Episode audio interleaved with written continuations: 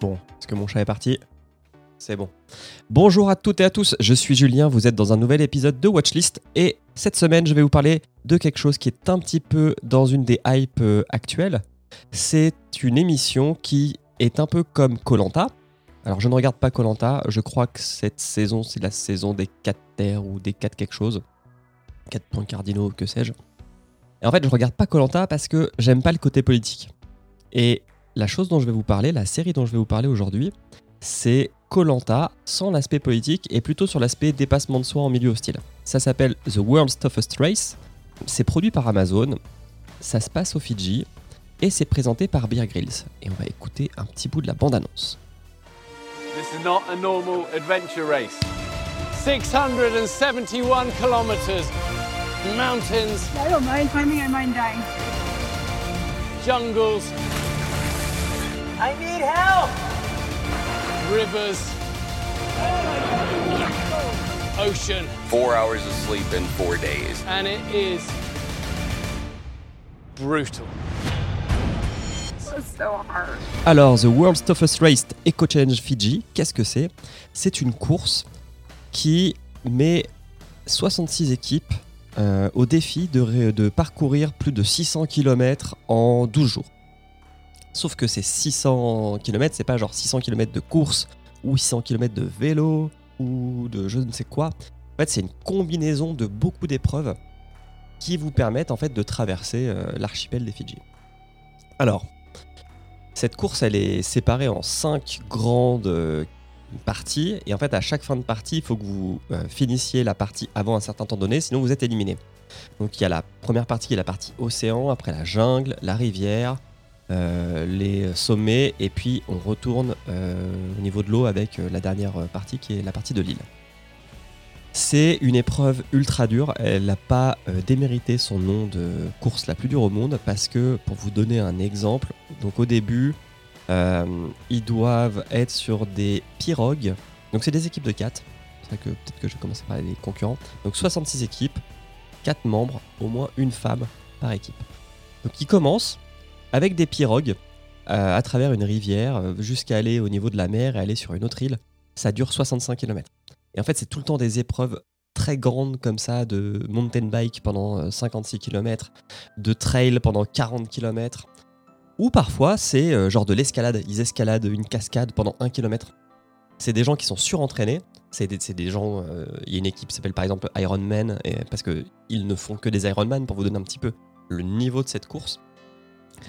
Et euh, c'est vraiment une belle compétition parce qu'ils vont au bout d'eux-mêmes. Et quand je dis qu'ils vont au bout d'eux-mêmes, euh, c'est qu'ils vont au bout de l'hypothermie. euh, ils vont au bout des blessures. Généralement, c'est les blessures qui les arrêtent. Genre un mec qui tombe, son casque se fait, du- vélo, son casque se fissure. Et là, sa fille, lui dit On va quand même appeler le médecin parce que je vois que tu veux continuer, mais on va pas prendre de risques. Ce qui est cool aussi, c'est derrière toutes ces équipes, du moins toutes celles qui ont été mises en avant par la prod, il y a des histoires, des histoires souvent euh, touchantes. Bon, alors, vu que c'est produit à l'américaine, je vous concède qu'il y a un peu de mélo, mais quand même, il y a par exemple un, mec qui voulait faire euh, l'épreuve avec ses potes, qui s'est surentraîné, et en fait, euh, il voulait faire cette épreuve parce que son père le faisait avant. Donc, dans le passé, ça, ça- c'était un truc français, les, les Eco Challenge, et je crois que c'était les, courses gitanes, les raids gauloises. Voilà ça, les raids gauloises. Donc euh, son père faisait les raids gauloises, c'est un américain, hein. et euh, en fait, euh, genre six mois avant de partir pour cette course, euh, son père a été diagnostiqué avec, euh, je crois que c'est Alzheimer, et du coup, au lieu de faire euh, la course avec ses potes, le fils fait la, cour- la course avec son père, et avec euh, deux personnes à s'entraîner pour l'aider, parce qu'en fait, euh, son père, par moment, euh, ne sait plus où il doit aller, il perd un peu la boule. Et c'est, ultra touchant, quoi. J'en, ai un petit peu les larmes qui arrivent. Euh, Il y a une équipe de quatre brésiliennes qui faisait ça tout le temps euh, entre elles, sauf qu'il y en a une qui est morte, et du coup, c'est le mari de la, femme qui est morte qui vient faire la course avec les trois autres femmes. Et c'est que des histoires comme ça. C'est deux jumelles indiennes qui veulent prouver à leurs parents que euh, elles, sont, elles sont fortes, et c'est pas parce que c'est des femmes qu'elles peuvent pas faire un truc euh, assez ouf. Et que, des histoires comme ça. Euh, c'est présenté par Beer Grylls. Euh, donc euh, Beer si vous saisissez pas qui c'est, c'est le mec qui faisait euh, Men vs Wild, donc qu'on larguait en terrain hostile et qui devait revenir à la civilisation en trois jours. C'est ultra bien réalisé. La réalisation est sympa parce que donc faut, faut savoir que dans ces éco challenge, il y a un pays qui est assez expert de ça, c'est les Néo-Zélandais. Euh, et, genre ils placent genre, deux équipes dans le top 5. Et, en fait la course, le, le- genre au 5, il y a 9 épisodes et genre au cinquième épisode, vous savez déjà euh, qui a gagné. Et en fait le plus important c'est pas forcément qui a gagné, mais c'est plutôt qui va finir. Et c'est ultra cool. Non, il y a 10 épisodes, voilà. Mais au, cinquième, vous savez euh, qui, a gagné, sachant que les deux premiers se tiennent en une heure. Ça donne envie de le faire, et en même temps, on se dit, putain, non, faut vraiment être euh, sacrément entraîné pour faire ça.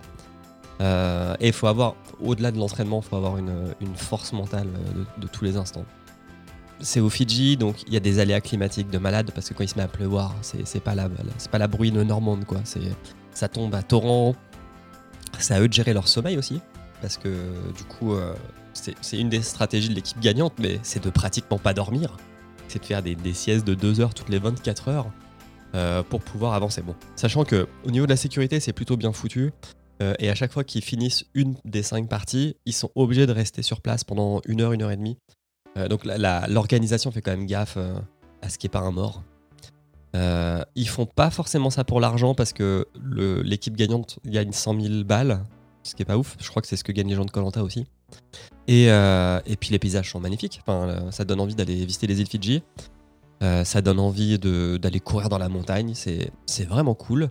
Et c'est tellement bien produit que même si vous aimez pas trop ce genre de truc, c'est assez. Il y a, du storytelling qui vous permet en fait de, de voir où est-ce que les équipes dont on sait qu'elles ne vont, pas pouvoir aller au bout, euh, ce storytelling va vous, tenir en haleine pour savoir jusqu'où elles vont aller.